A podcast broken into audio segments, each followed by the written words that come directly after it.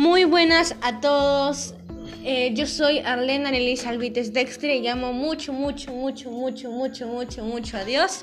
En esta ocasión, el tema principal, vamos a hablar sobre las heridas del alma. Eh, el invitado en este caso, invitada, es Patricia Nancy S. Carguas, que en otro caso sería mi mamá. Eh, mamá, ¿cuál es tu concepto, primeramente, sobre las heridas del alma? Buenas noches. Bueno, mi concepto sobre heridas del alma eh, para mí es que las heridas del alma significa que tenemos como, como, como humanos siempre tenemos en nuestros corazones, ¿no? Tenemos cosas guardadas que a veces no podemos olvidar, no podemos perdonar.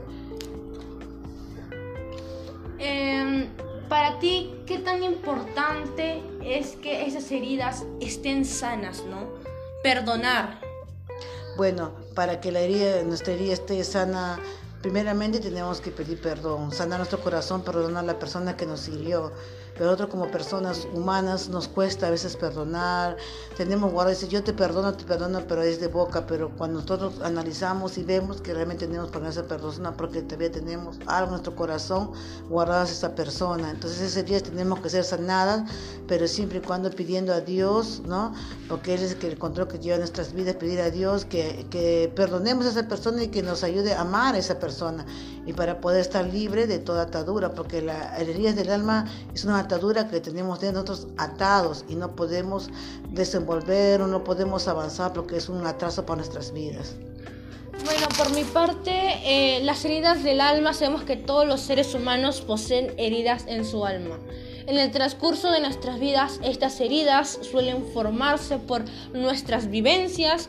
Eh, lo que nos diferencia es que algunos suelen obtener heridas más grandes que otros, porque no todos eh, pasamos por las mismas situaciones.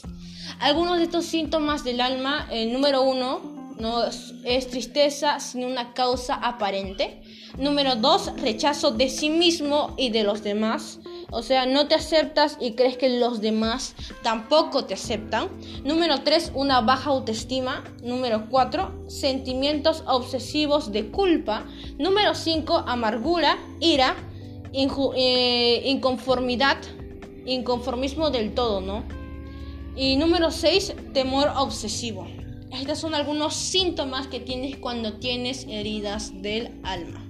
Lo importante siempre, como dice la palabra de Dios, es guardar nuestro corazón porque de él mana la vida.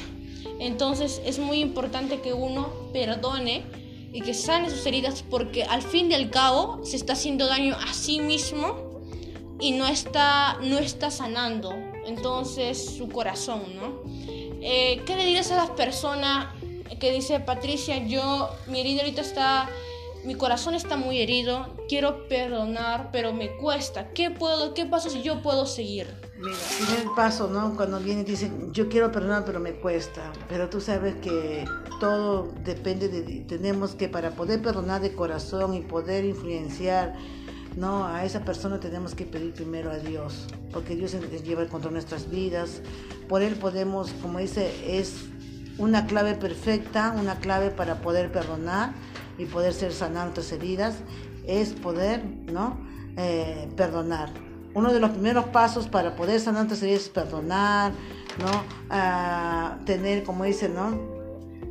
Que Dios nos revele qué cosas tenemos en nuestro corazón para poder perdonar que Dios nos revele qué cosa es lo que todavía tenemos dentro de nuestro corazón, ¿no? Para poder sanar nuestras heridas, como dicen, ¿no? Nuestra herida viene desde nuestra, nuestra niñez, desde que comenzamos a reconocer las personas, las heridas van a formar nuestras vidas día a día, ¿no?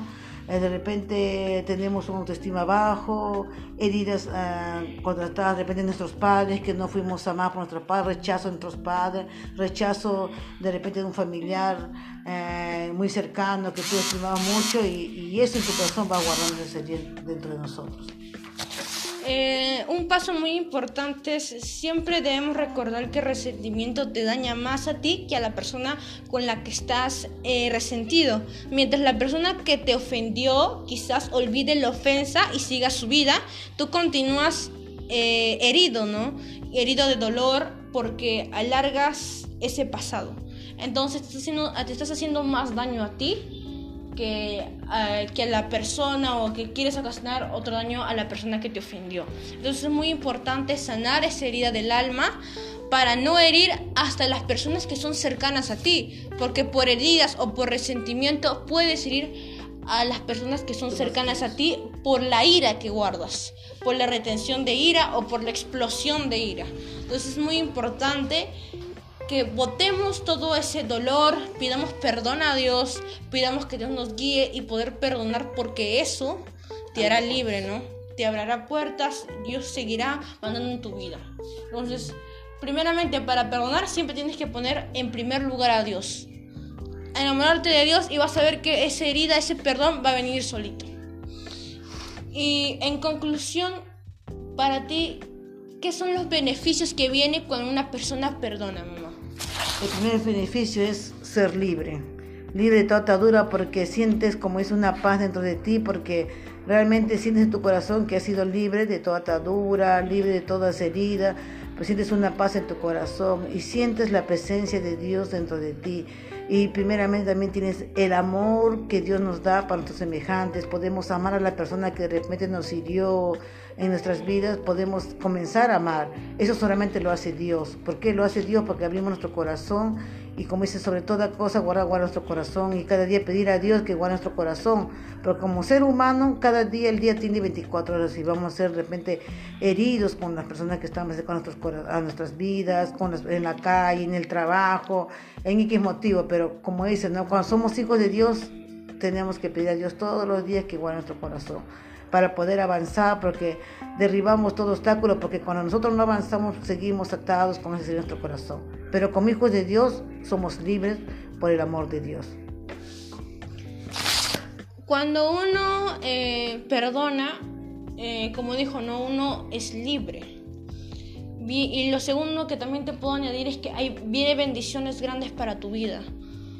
Eh, tercero podría ser que fortaleces esa relación con tus seres más cercanos, porque ya no tienes guardada esa ira.